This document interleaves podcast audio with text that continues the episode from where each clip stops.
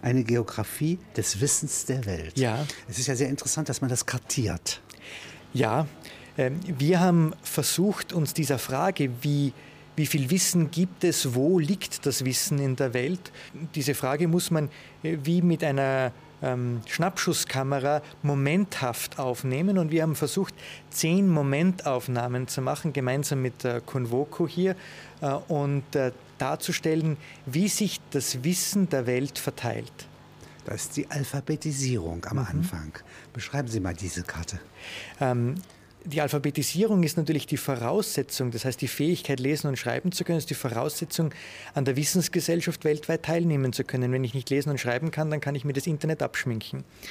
Ähm, und wir haben hier auch festgestellt, dass es doch ähm, zum einen massive Unterschiede in der Alphabetisierung der Welt gibt und andererseits aber auch wieder große Regionen, ich denke an Lateinamerika, die große Fortschritte in der Alphabetisierung gemacht haben.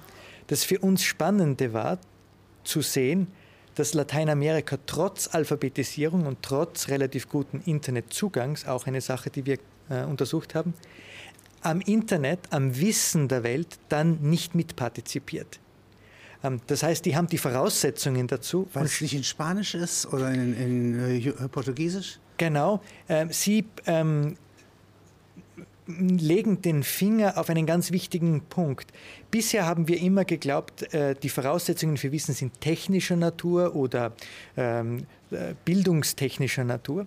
Aber wir sehen heute, dass sie auch sehr kulturell verortet sind, kulturell verankert sind. Sprache ist eine, äh, wichtige, äh, ein wichtiger Aspekt, aber kulturell verankert bedeutet auch, äh, was ist meine Religion, welche Ethik äh, liegt das zugrunde. Wir sehen zum Beispiel im arabischen Raum, äh, einen, einen, ähm, ein großes Defizit an Alphabetisierung, insbesondere bei Frauen, ein großes Defizit an Bildung, vor allem aber ein riesiges Defizit an Wissensgenerierung und Wissensnutzung. Ähm, und äh, hier stellt sich die Frage, ob das vielleicht auch kulturell verortet sein kann. China? China ist ähm, äh, ein ganz interessantes äh, Phänomen, weil die Chinesen aufholen von geringem Status aufholen. Die haben noch riesige Kapazitäten nachzuholen. Die stehen erst am Anfang einer Entwicklung, aber sie sind unglaublich dynamisch. Ähm, das einzige Nachteil, den die Chinesen derzeit noch haben, ist, dass sie primär auf die Quantität als auf die Qualität äh, Rücksicht nehmen. Äh, sie bevorzugen also viel Wissen und nicht gutes Wissen. Wie würden Sie sowas unterscheiden? Also Wissen, das emotional gesättigt ist, das auf persönlichen Fragen beruht, nachdem ich mich auch verhalten würde, wäre das qualitativ, wären das Maßstäbe? Oder äh, avanciertes Wissen oder vollständiges Wissen mhm. oder Wissen an der Spitze der Entwicklung, innovatives ja. Wissen? Was ist, was ist die Tugendlehre des Wissens? In, in, diesem, in diesem Zusammenhang, äh, in diesem konkreten Zusammenhang, ähm, haben wir Wissen, äh, insbesondere akademisches Wissen untersucht, nach akademischen Qualitätskriterien. Ähm, also da ging es darum, ob Wissen innovativ ist, äh, ob es von Stimmt. anderen als innovativ wahrgenommen wird und diese Dinge. Aber für mich das Spannendste war, dass die durchschnittlich höchste Qualität aller wissenschaftlichen Zeitschriften äh, in einem Land in Dänemark vorherrscht. Und das sind natürlich nicht dänische Zeitschriften, sondern englischsprachige Zeitschriften, die in Dänemark herausgegeben werden. Und Dänemark hat einfach eine Wissenschaftspolitik, die sagt, wir machen nicht viel, aber wir machen Gutes. Aber interessant, das sind alles wieder Kategorien des Gartenbaus, ja. ja die Sie hier schildern. Eine, auch der Architektur übrigens. Ja. ja. Also wie kann man wohnen in einem Wissen? Nicht? Wenn das Wissen, wie würden Sie Wissen vergleichen, metaphorisch? Also würden Sie sagen, das sind Häuser oder das sind Straßen? Sind es Flüsse? Einer äh, der äh, Untersucher hier, ja. ja, würde ich also die Fließgeschwindigkeiten, die Dissipationen, ja, die Kanäle, Netze, Geschwindigkeiten und so weiter, dem Wasser vergleichen. Ja, also ich, mir, mir gefällt der Vergleich mit dem Wasser sehr gut. Informationsflüsse, das gefällt mir sehr gut. Ähm, für mich war es auch deshalb spannend, weil ich aus der Regulierung, aus der Steuerung komme. Also wie man Wissensströme regulieren kann und regulieren soll.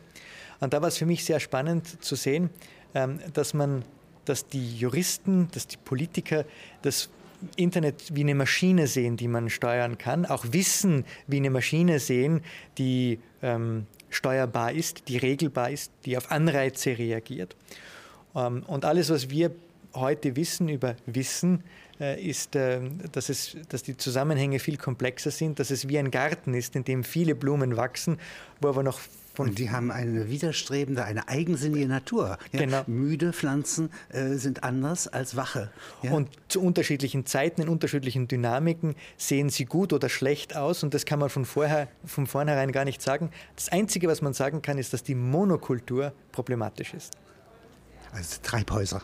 Treibhäuser, Monokulturen, immer die gleiche Pflanze, ja. immer die gleichen Wissensstrukturen zu haben. Ja. Also eine Pluralität an Wissensinstitutionen, eine Pluralität an, an, an Prozessen, die Wissen erzeugen, ist für jede Gesellschaft von Vorteil. Das sind also ganz evolutionäre Fragestellungen. Ganz also genau. Wenn Sie Pangea haben, sehr lange vor unserer Zeit, ja. ja dann haben Sie alle Kontinente zusammengerückt und ja. es entsteht nie, kaum was Neues. Ja? Ganz genau. Man kann diese Riesenkontinente nicht durcheilen. Ganz genau.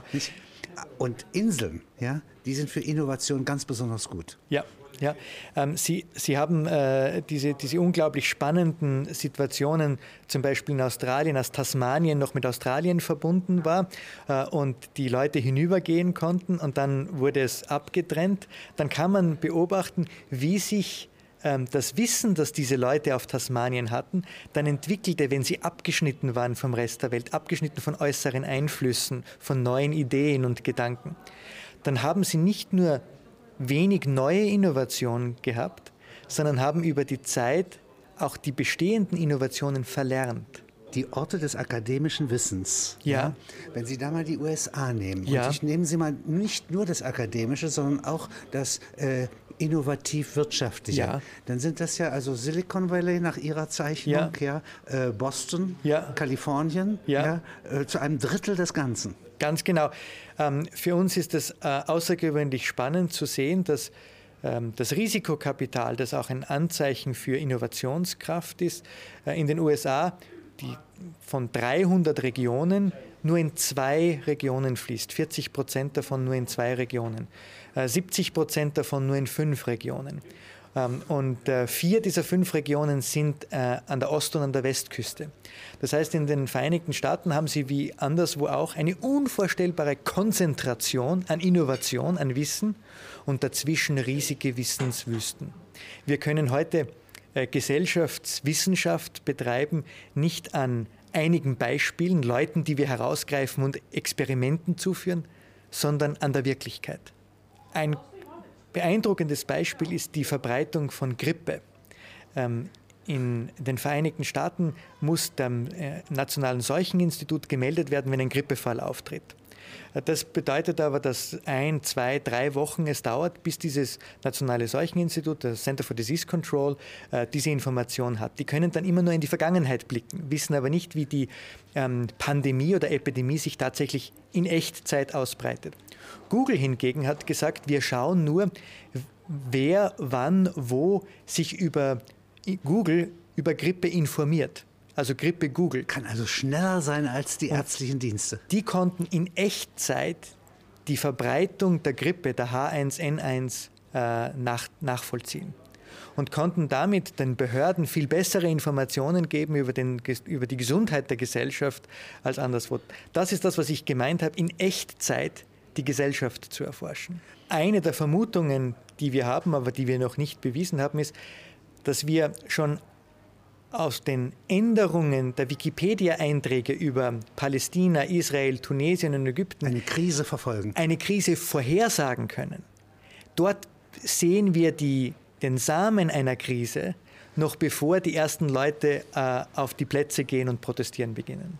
Sodass das die stärkere Veränderung ist und nicht nur die Masse der Informationen genau. ja, und die Menge der Partizipanten. Genau. Das ist also anders als Gutenberg. Ganz anders als Gutenberg, denn wir können heute über uns nicht als Individuen, sondern als Sozietät lernen. Das heißt, Sie sehen der Gesellschaft zu, genau. Ja, nicht den Individuen. Ganz genau. Ja. Wenn Sie einmal äh, ne, äh, sich vorstellen, Konstantinopel wird von den Türken besetzt, ja, Äh, und äh, die Gelehrten, die das Wissen der Antike in sich tragen, gehen in die Toskana, lehren dort Bankersöhne und es entsteht die Renaissance. Ja. Das ist ein Wissenstransfer, eine Wissensstraße. Ja. ja. Wenn Sie, gibt es so etwas auch in der Gegenwart? Absolut. Ein Kollege von mir in Harvard ähm, hat äh, untersucht, wie viel Wissen durch den Exodus der Wirtschaftswissenschaftler von 1938 äh, von äh, Deutschland und Österreich in die Vereinigten Staaten äh, hier transferiert worden ist, wie viel Wissen transferiert die worden ist. Musik wiederholen. Genau, und er hat festgestellt, dass ähm, diese, dieses Wissen, das hier transferiert worden ist oder Europa verloren gegangen und Amerika zugewandert worden ist, in etwa dem Output der drei besten ähm, wirtschaftswissenschaftlichen Fakultäten der Welt entspricht. Und das ist nur die Wirtschaftswissenschaft. Und das ist nur die Wirtschaftswissenschaft. Und jetzt kommt noch die Physik hinzu und die Mathematik und so weiter. Und genau. der Unterschied, dass Deutschland keine Atombombe äh, bauen kann und in Los Alamos kann man es. Ja? Genau. Das ist Göttinger Mathematik. Ganz genau. Also hier haben wir massive Wissenstransfere gehabt. Heute gibt es diese Wissenstransfere auch und die Amerikaner haben das, den Mechanismus dazu fast perfektioniert. Der Mechanismus heißt, äh, Doktoratsstudien an hervorragenden Universitäten. Denn die Inder, die Chinesen, ähm, die Russen äh, gehen in die Vereinigten Staaten, nach Stanford, nach Harvard, nach MIT, ans MIT, nach Yale, um dort zu doktorieren in ihren Gebieten. Äh, und damit passiert ein Wissenstransfer, denn viele von denen gehen nicht mehr zurück, sondern beginnen in den Vereinigten Staaten Firmen zu gründen oder sich an Firmen zu beteiligen, die dann hochinnovativ sind. Und andernfalls sind sie ein Output ja, äh, der USA, ja? genau. den man mit Truppen und Besetzungen von Ländern überhaupt nicht erzeugen könnte. Und da sind wir wieder am Beispiel äh, des Gartens, den wir zuerst gehabt haben, den innovativen Garten. Ähm, das ist wie wenn ich ähm, Pflanzensamen von anderswo in meinem Garten einpflanze dann entstehen neue, äh, unvorhersehbare, aber spannende Ereignisse. Jetzt gibt es die Kontamination. Ja. ja? Das heißt auch Unkraut Ganz nimmt ja genau. an so etwas teil. Wenn Sie das mal äh, sozusagen mir beschreiben, die Wissensflüsse, die negativ, ja. ja die anderes Wissen äh, stören. Also zum Beispiel esoterisches Wissen kann ein exaktes Wissen natürlich entscheidend stören. Genau. Ähm, wir, haben heute, wir haben es heute mit einer Heterogenität von Wissen und Wissensquellen zu tun. Ähm, das bedeutet, dass ähm, auch die, die bestehenden, die akzeptierten ähm, Wissensquellen sich immer wieder behaupten müssen gegen neue Wissensquellen. Die Rationalität muss sich behaupten gegen die Esoterik zum Wogegen Beispiel. ist Wissen anfällig in dieser Hinsicht? Gegen Zweifel logisch, ja? Gegen Zweifel ist es anfällig. Das ist aber was Gesundes. Ähm, ähm, es ist auch anfällig, weil wir Menschen dafür anfällig sind. Ähm, wir Menschen sind darauf gedrillt, Komplexität zu reduzieren. Ja. Äh, und äh, deshalb sind wir freuen wir uns, wenn wir einfache Wahrheiten hören. Modelle. Modelle, einfache Wahrheiten, Dinge, die ähm, wie ein Nagel ähm, überall hineingeschlagen werden können. Äh, denn das, hat das gibt uns das Gefühl, dass wir die Komplexität aus unserem Leben nehmen. Ist das jetzt angesichts dessen, dass sehr viel Seitenwissen mittransportiert wird. Im Internet sehr gefährlich, denn an sich ist es so, dass äh, die Ausrottung von Wissen oder die Schädigung von Wissen durch Zentralisation, ja. durch äh, Nägel ja. mit Köpfen machen, ja, ja. durch Verallgemeinerung, hier ja eher geringer ist. Ja. Denn ich kann die ganzen Anmerkungen, die ganzen Kommentare mitschleppen. Ja, was wir äh, in der analogen Welt gehabt haben, waren unglaublich diffizile ähm, Filterungsmechanismen und Mechanismen der Reputation, der Evaluierung, die uns erlaubt haben, äh, Information oder Wissen einschätzen zu können. Handelt es sich hier um glaubhaftes Wissen oder um Esoterik zum Beispiel? Wenn es in Nature veröffentlicht werden kann, ja, nicht? Genau. dann ist es ein Wissen. Genau. Peer Review, also die, äh, und, und, diese ganzen Mechanismen, das äh, wird die eine Rolle verstärkt spielen. jetzt. Und im Internet haben wir andere neue Mechanismen dieser Filterung, mit denen wir noch nicht vertraut sind. Wie bewegt sich nun Wissen äh, auf dem Globus neu? Also nehmen Sie mal an, hier Ihre Afrikakarte, mhm. ja, zeigt ja also, äh, wenn Sie Nichts. den Süden abziehen und den Norden, ja, eigentlich ein, äh, eine Wüste. Ja. Ja? Ja. Je, auf jeder Ihrer Karten. Ja. Ähm, Müssten Sie Universitätsstädte dort gründen, mitten in Afrika? Ja.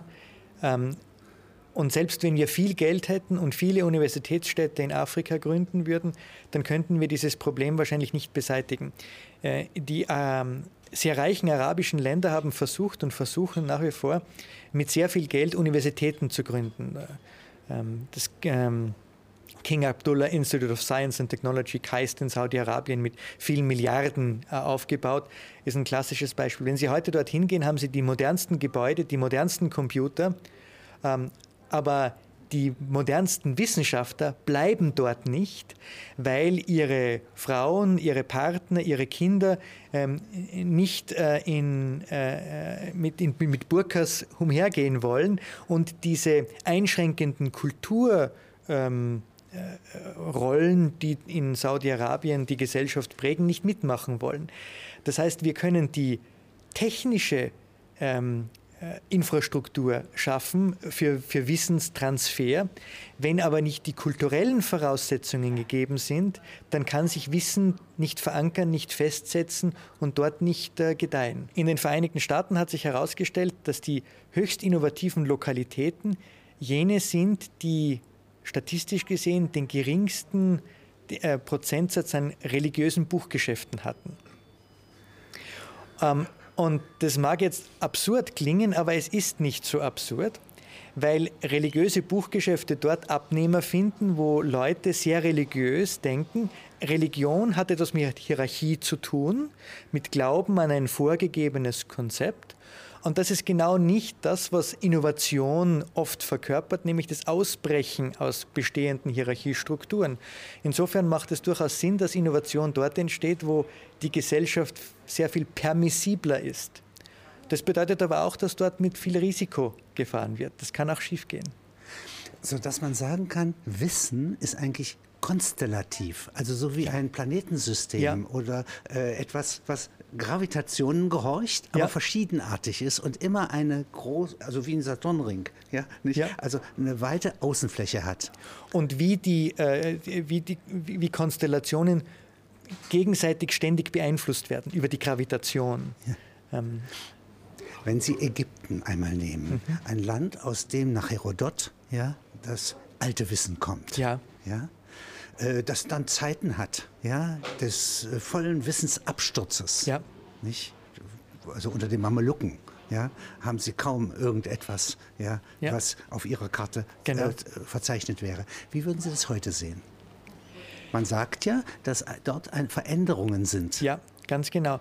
Ähm, das ist eine, eine, äh, eine ganz spannende Zeit, äh, gesellschaftlich in Ägypten, denn hier brechen sehr viele Gesellschaftsstrukturen und Institutionen auf, verändern sich. Das bedeutet Risiko, das bedeutet Umwälzungen, das bedeutet auch Gefahren, ganz klar. Aber das ist eigentlich auch, möchte ich fast sagen, das Ferment, der Dünger für Innovation. Äh, also das heißt, Innovation entsteht oft, wenn nicht immer, aus Spannung. Das ist im Übrigen in der Kunst genauso aus Spannung und Spannung entsteht aus Defizit. Und genau. jetzt haben Sie wieder ihr vergessen. Genau. Ja, nicht? Und dadurch ist eine Not, etwas Neues zu akquirieren. Ja. Ja? Äh, wenn Sie diese Bilder nehmen, die den Planeten zeigen mit dem elektrischen Licht. Ja wie er nachts aussieht von einem Nachbarstern ja. gesehen. Ja, wir konnten zusammen mit der Convoco Stiftung diese Visualisierungen für gewisse Bereiche machen und die zeigen ganz deutlich, äh, dass dort, wo Kultur ist, auch welche hinkommt. Auch welche hinkommt. Wer da hat, dem wird gegeben und wer da nicht hat, dem wird noch genommen. Genau. Der zweitbeste Prädiktor für innovative äh, Orte, ähm, so meint ein amerikanischer Kollege, ist ähm, der, der Prozentsatz an Homosexuellen in einer Gesellschaft. Und das hängt nicht notwendigerweise damit zusammen, dass die Homosexuellen selber die Innovationsträger sind, sondern hängt damit zusammen, dass wir in einer Gesellschaft leben, in der die Menschen sich ihre Aufenthaltsorte selber suchen können, jedenfalls bis zu einem gewissen Grad. Und das bedeutet, dass Homosexuelle in den Vereinigten Staaten dorthin gehen, äh, in Städte gehen, die unterschiedliche Lebensmodelle erlauben. Permissiv, permissiv sind. sind. Und das, genau das sind diese Gesellschaften, diese Lokalitäten, die auch den neuen Unternehmer zulassen oder die neue Unternehmerin, die ein der ganz neue Unternehmer wiederum ja, ist sozusagen der Cousin des Wissenschaftlers, Genau. der was Neues findet. Das Ganz heißt, genau. die Gedanken folgen den Waren. Ja? Und die Waren folgen und die Gedanken den libidinösen Verhältnissen. Ähm, und die wiederum folgen äh, oder, oder die wiederum gehen dorthin, wo der Kontext äh, liberal und permissiv genug ist. Das ist Stadt. Stadtluft macht frei. Ganz genau. Ganz genau. Ähm, was wir hier sehen, ist äh, die, die, der unglaubliche Befreiungsschlag der Menschen äh, von den Strukturen des Feudalismus, äh, den Strukturen der Aristokratie, den Strukturen der Vergangenheit äh, einer einengenden Kultur. Aber dieser Befreiungsschlag findet immer nur lokal statt. Und dann wäre sozusagen das Silicon Valley eine in die Länge gestürzte Stadt. Ganz, das ist es auch. Äh, Das ist, hat auch einen ganz urbanen Charakter. Aber es bedeutet auch, und das ist ganz wichtig, dass es eine Stadt bleiben muss. Ähm, es wäre völlig falsch, es würde das Silicon Valley zerstören, würde ganz Kalifornien versuchen, Silicon Valley zu werden. Denn dann gäbe es Silicon Valley nicht mehr. Man kann es nicht in Siedlungen anlegen. Ja, und man muss auch immer ein Gegenüber haben. Ja. Man muss ja auch immer ein Hinterland haben, von dem die Leute weg wollen. Äh, Der Vorteil von Wien als große imperiale Stadt war, dass die aus dem Westgalizien weg wollten nach Wien, Ihr Glück suchen. ihr Glück suchen. In Berlin genau das Gleiche. Ha, Sodass also sozusagen die Suche nach dem goldenen Westen, die Suche nach dem Glück, ja? Genau. die Suche nach der Metropole äh, miteinander verwandt sind. Genau. Und diese Suche auch nach Befreiung von den alten Ketten und die Möglichkeit, anders denken zu können, in einer Lokalität zu leben, die ein anderes Denken auch ertragen kann. Wenn Sie das Wort Aufklärung, ja, äh, zu dem Sie Attribute eben in Ihren Sätzen ja Ja. genannt haben, einmal im Sinne des 21. Jahrhunderts beschreiben. Die Aufklärung des 21. Jahrhunderts ist die Modularität. Das bedeutet? Das bedeutet, dass wir ähm, viele dezentrale Zentren oder Kontexte von Wissen schaffen, die sich austauschen können, aber die Wie, in und wie Inseln ja, Genau. äh, miteinander korrespondieren und Genau. verschiedene Arten von Wissenslebewesen hervorbringen. Genau. Und sich gegenseitig befruchten, aber so viel kritische Masse in sich bergen, äh, dass dort auch wieder Neues entstehen kann. Aber eine interessante Interdependenz, Wechselwirkung. Mhm. Ganz genau. Ja? Denken Sie an die italienischen Stadtstädte des Mittelalters. Die waren weit genug äh, auseinander, dass äh, Um Ellenbogenfreiheit um zu haben. Ellenbogenfreiheit zu haben, um selber einzelne neue Lösungen zu Aber entwickeln. nahe genug, um, einen Zusammenhang zu bilden. Genau. Und um langsam, aber sicher doch von den anderen wieder zu lernen. Äh, Um hätte Not man gebracht zu werden. Genau. Hätte man diesen Austausch zu schnell gehabt, hätte es keinen Anreiz gegeben, eigenes zu erfinden. Hätte man keinen Austausch gehabt, hätte man nur eigenes erfunden und hätte nicht gelernt von anderen Fehlern. Dieses Dynamische zeigt, dass Wissen kein stapelbares Gut ist. Nein. Ich kann nicht wie Pharao ja, in den sieben mageren Jahren äh, das nutzen, was in den sieben fetteren Jahren aufgehäuft ist.